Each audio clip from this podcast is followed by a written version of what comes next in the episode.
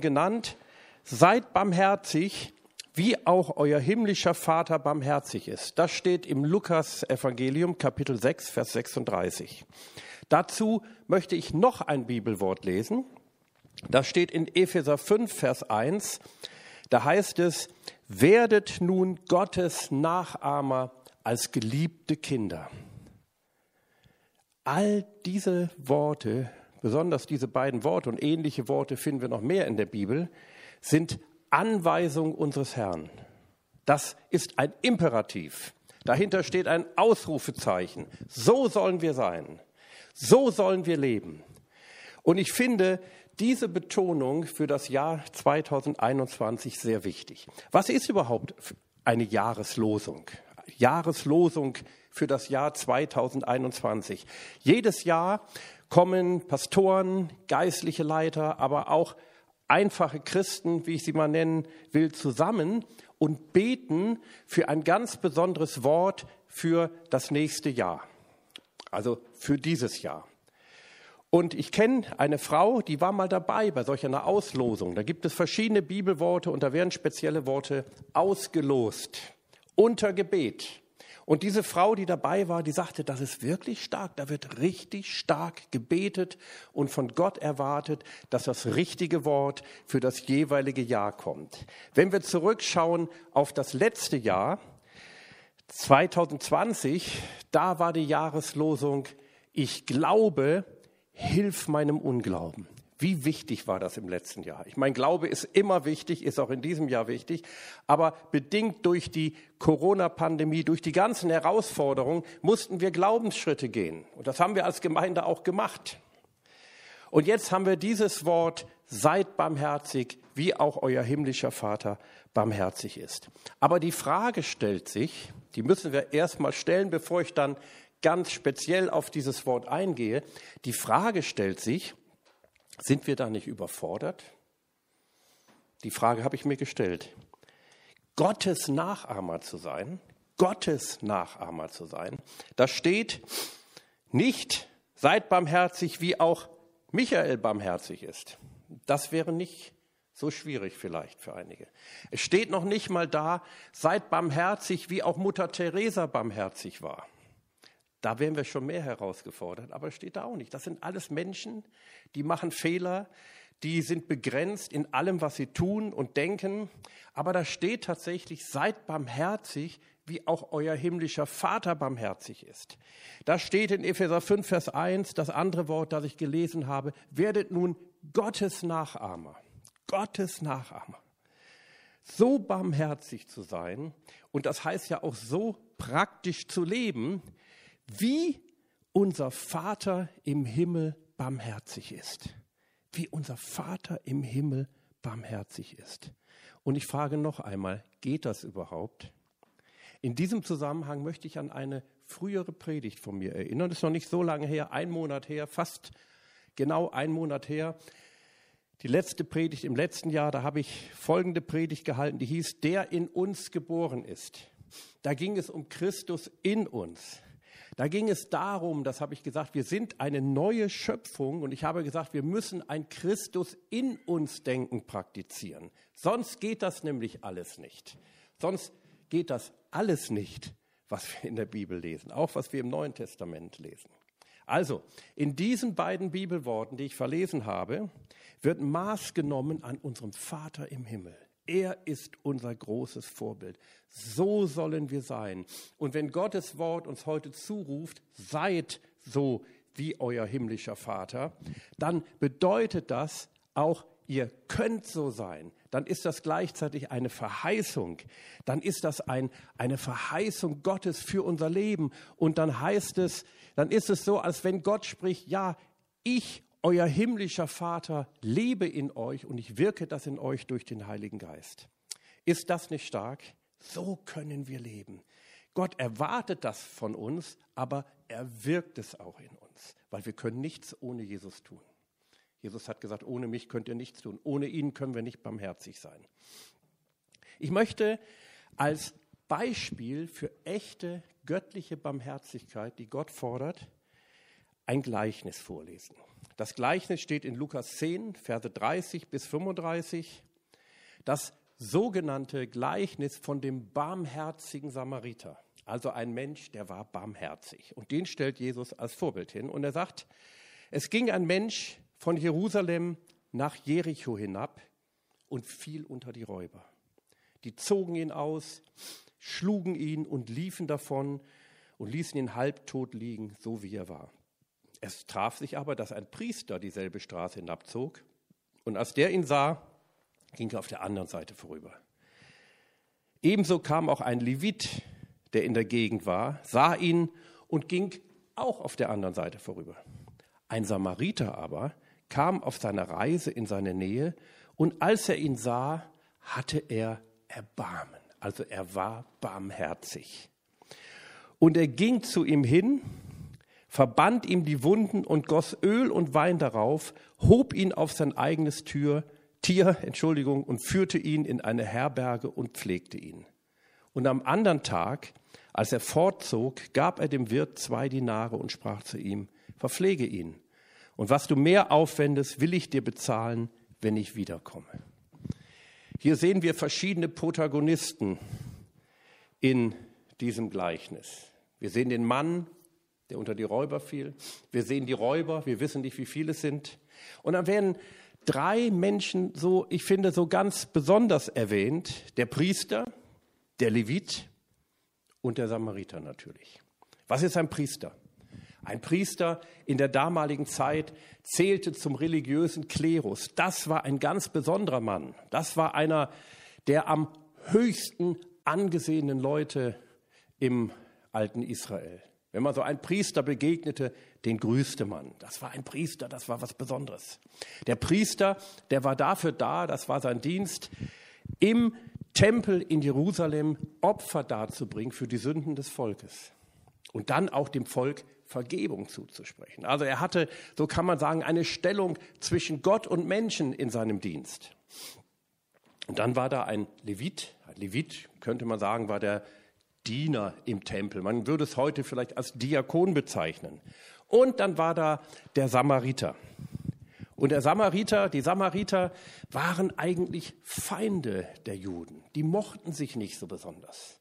Einmal war Jesus auf dem Weg nach Jerusalem, heißt es, und die Samariter wollten ihm keine Herberge in der Stadt geben, weil er nach Jerusalem unterwegs war. Und dann wollten zwei seiner Jünger Feuer vom Himmel fallen lassen, um diese Stadt zu vernichten. Ja, so sehr haben sie sich geliebt, in Anführungsstrichen. So ein Typ war also der Samariter.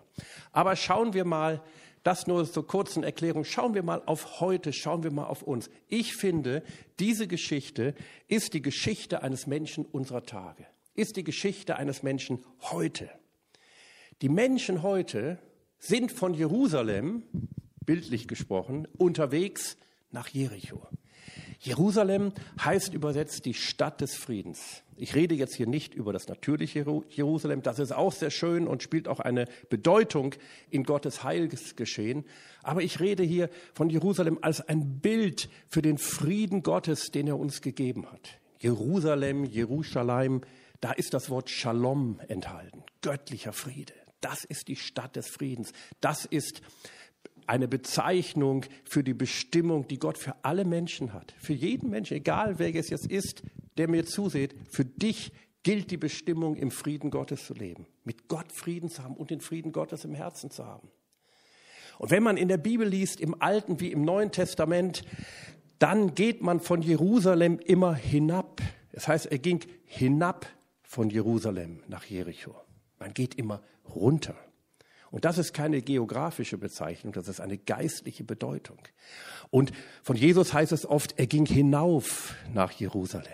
Ja, in Jerusalem, da sind wir oben, da leben wir in Gottes Bestimmung. Und er ging hinab. Wo ging er hin? Er ging nach Jericho. Und Jericho heißt übersetzt die Mondstadt.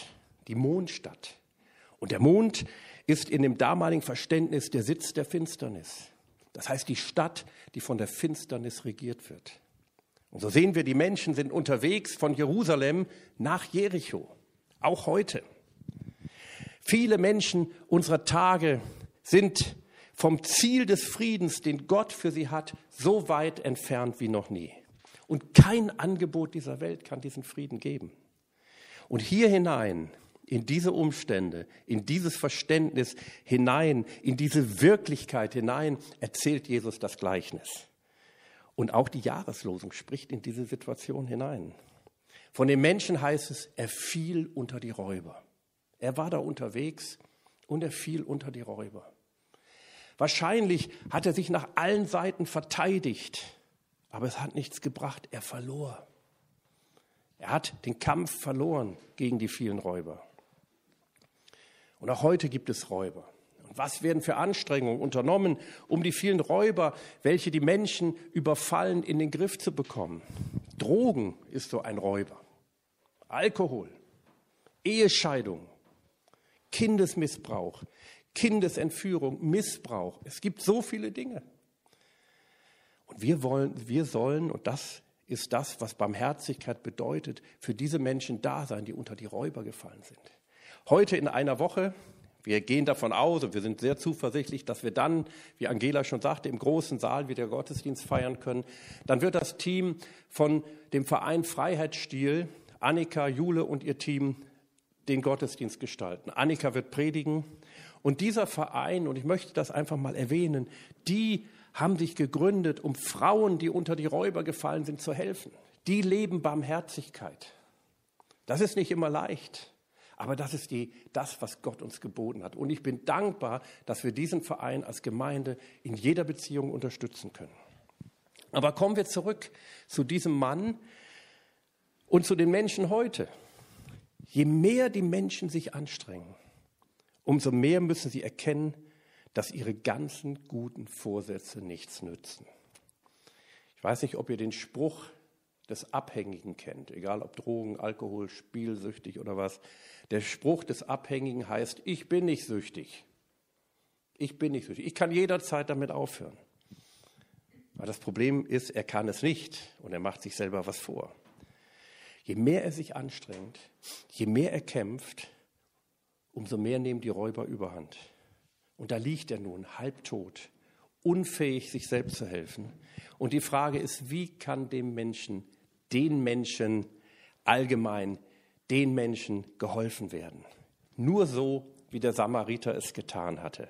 Der Samariter ist ein Bild auf unseren Herrn. Jesus identifiziert sich mit ihm und Jesus sagt zu ihm und sogar zu seinem Volk, zu den Juden, so sollt ihr sein, macht es so, wie der es gemacht hat. Die Menschen fielen alle in die Hände eines Räubers und der Räuber ist Satan. Und sie wurden durch die Sünde halb totgeschlagen und brauchen nun einen Helfer. Und jetzt sind wir als Gemeinde gefragt, jetzt sind wir als Christen gefragt. Corona ist auch so ein Räuber jetzt die ganzen Toten, aber auch was alles so daneben noch geschieht.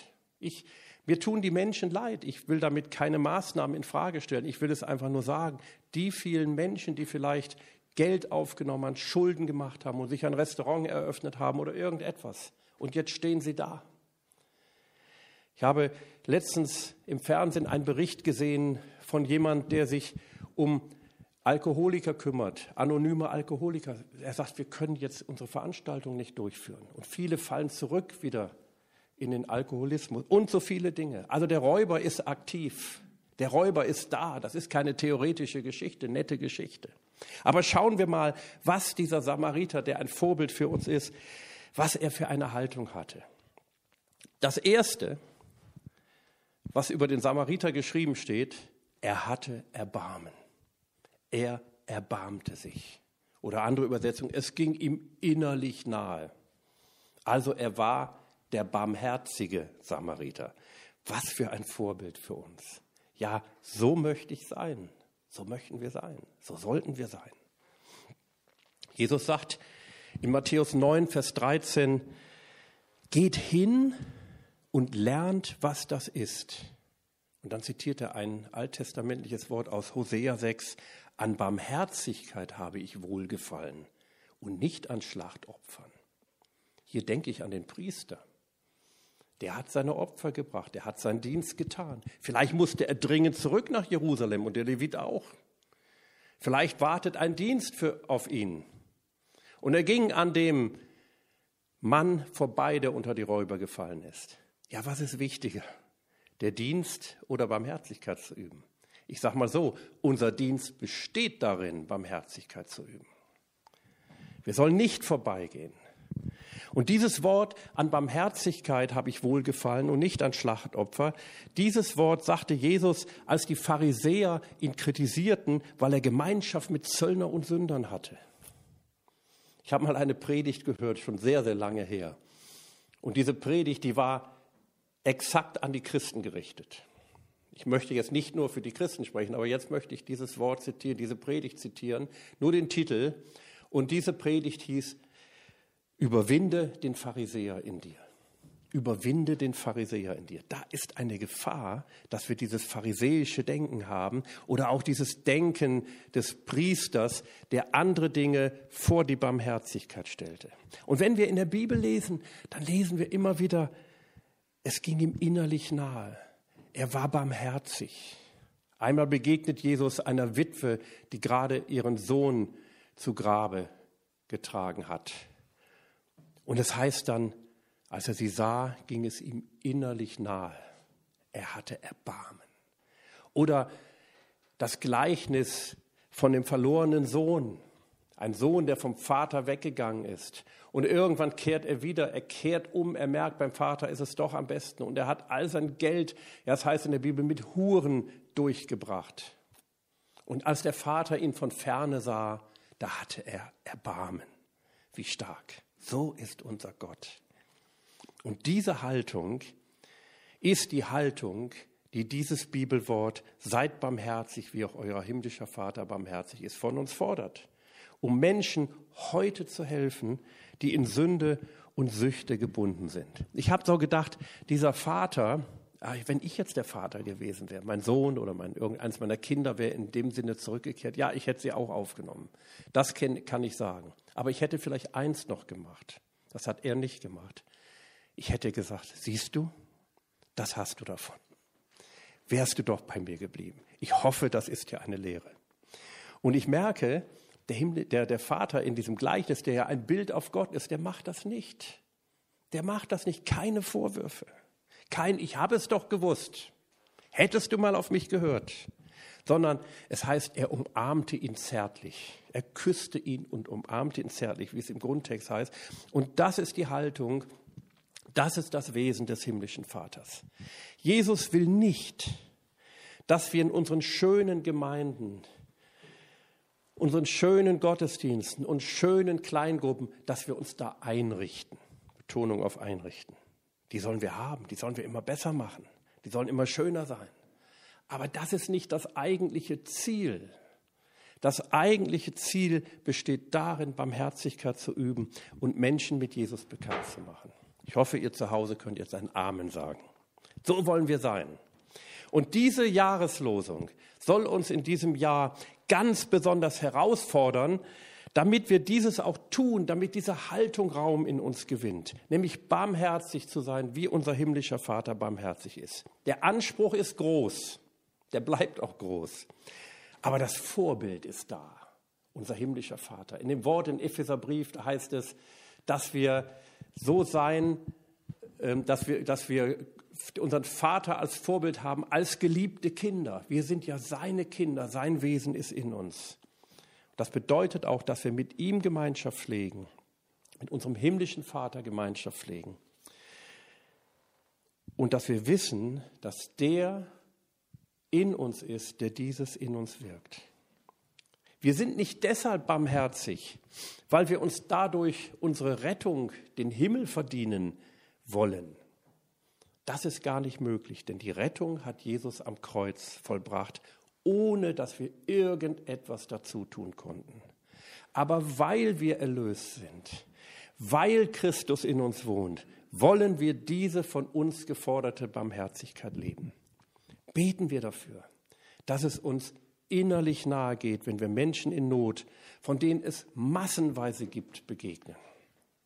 Ich möchte zwei Bibelstellen lesen. Ich möchte sie nur kurz lesen. Jakobus 2, 14 bis 16. Liebe Brüder, was nützt es, wenn jemand von seinem Glauben spricht, aber nicht entsprechend handelt? Ein solcher Glaube kann niemand retten. Angenommen, jemand sieht einen Bruder oder eine Schwester um Nahrung oder Kleidung bitten und sagt, lass es dir gut gehen, Gott segne dich, halte dich warm und iss dich satt, ohne ihn zu essen oder etwas anzuziehen zu geben. Was nützt ihnen das? Das ist fast ein bisschen zynisch, was Jesus hier sagt. Aber manche sind so.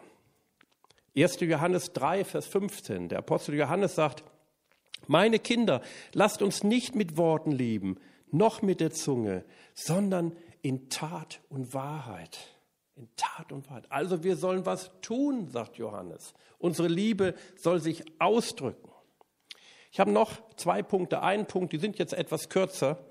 Aber es war mir wichtig, dass wir erkennen, was Barmherzigkeit bedeutet. Das Zweite, was, der, was dieser barmherzige Samariter machte, es heißt, er verband ihm die Wunden und goss Öl und Wein darauf.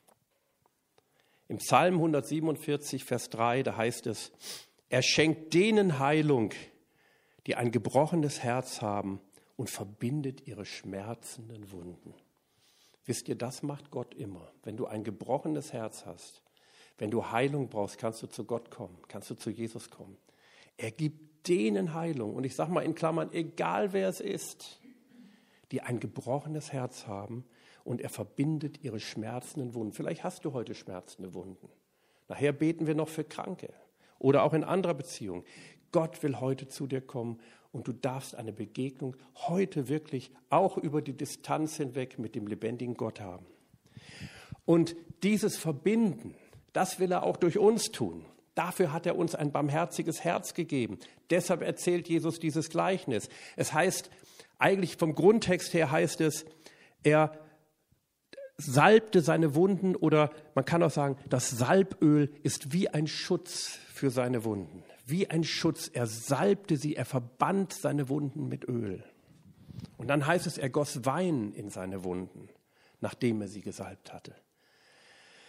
Was bedeutet das? Öl, die Salbung, lesen wir oft in der Bibel, ist ein Bild für den Heiligen Geist.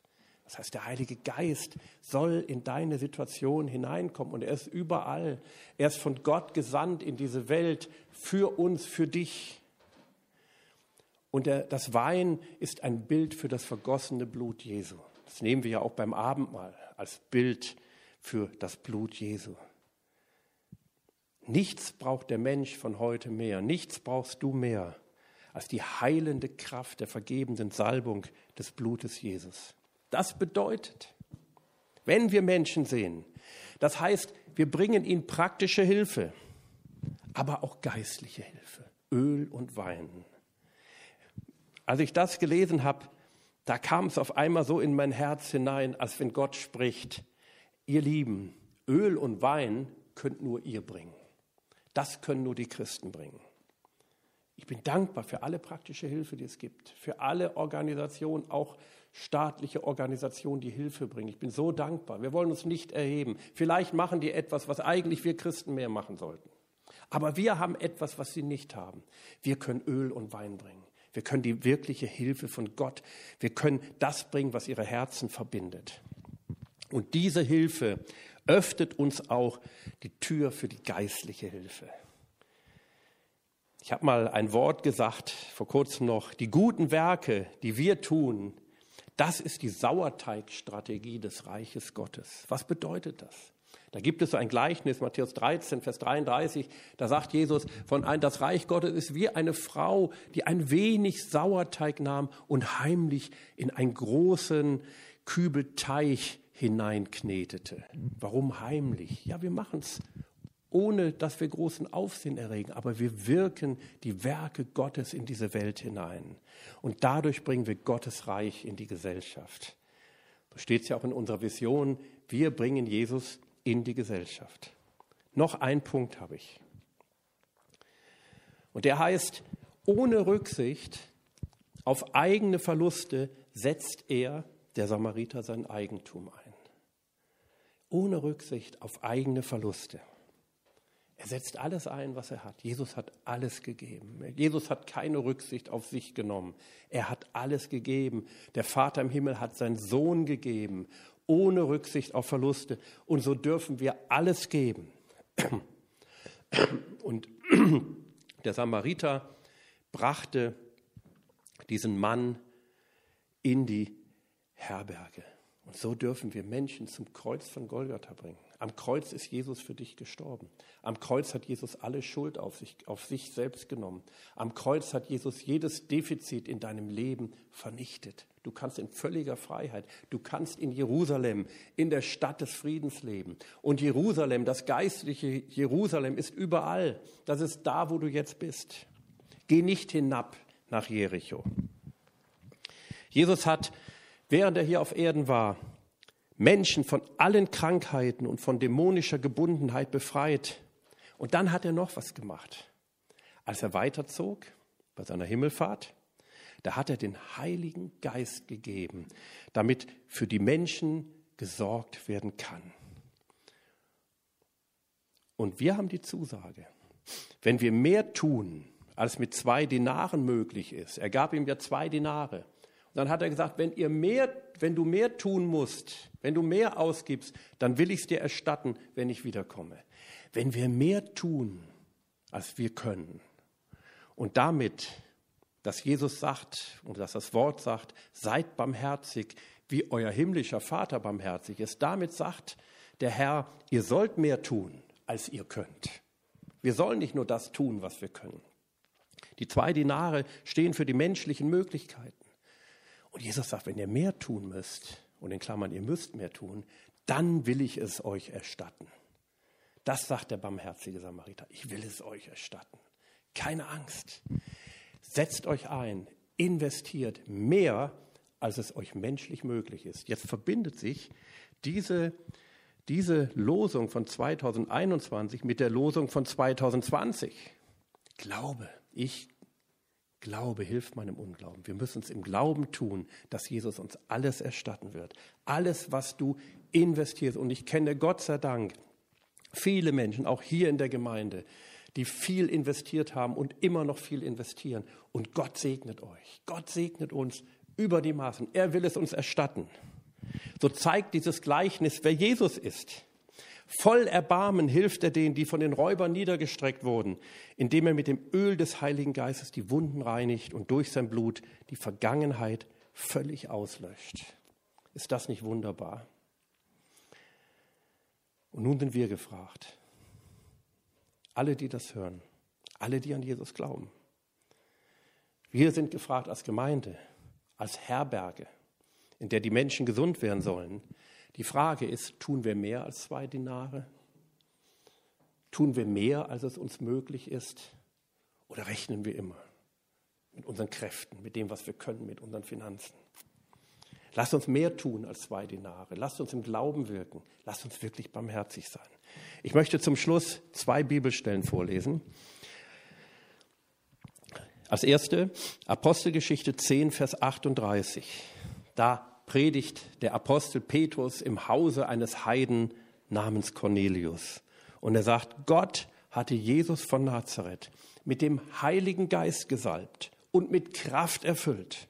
Gott war mit ihm und so zog er umher, tat den Menschen Gutes und heilte alle, die der Teufel in seiner Gewalt hatte. Und dann noch eine Bibelstelle. Das ist eine, eine Aufforderung Jesus an uns am Ende dieses Gleichnisses. Und da sagt Jesus einfach, das Vorbild der barmherzige Samariter, so geh nun hin und handle ebenso. Geh nun hin und handle ebenso. In Gottes Kraft. Und dafür möchte ich jetzt beten. Halleluja. Herr Jesus, danke für dieses Wort, für diese Losung, für das Jahr 2021.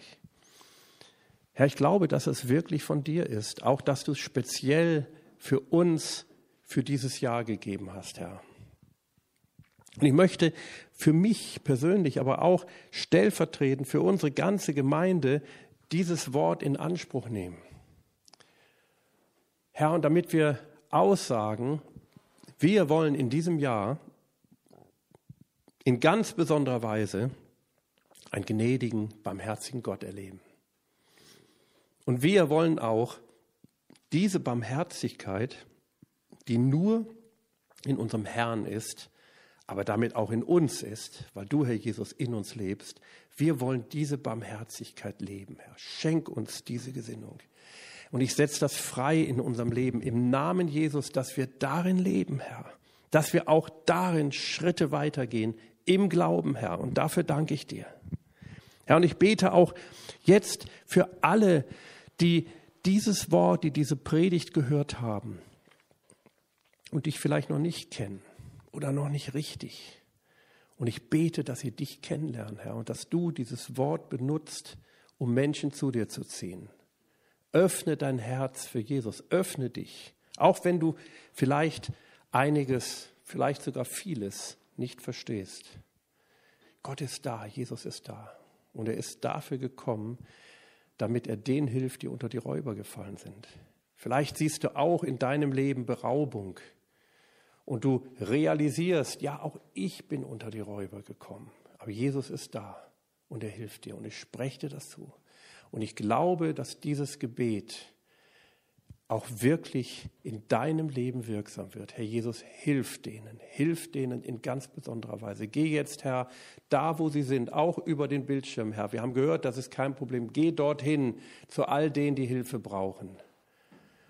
Herr, und gib ihnen die Hilfe von dir, die göttliche Hilfe, die sie brauchen. Und dafür danke ich dir im Namen Jesus.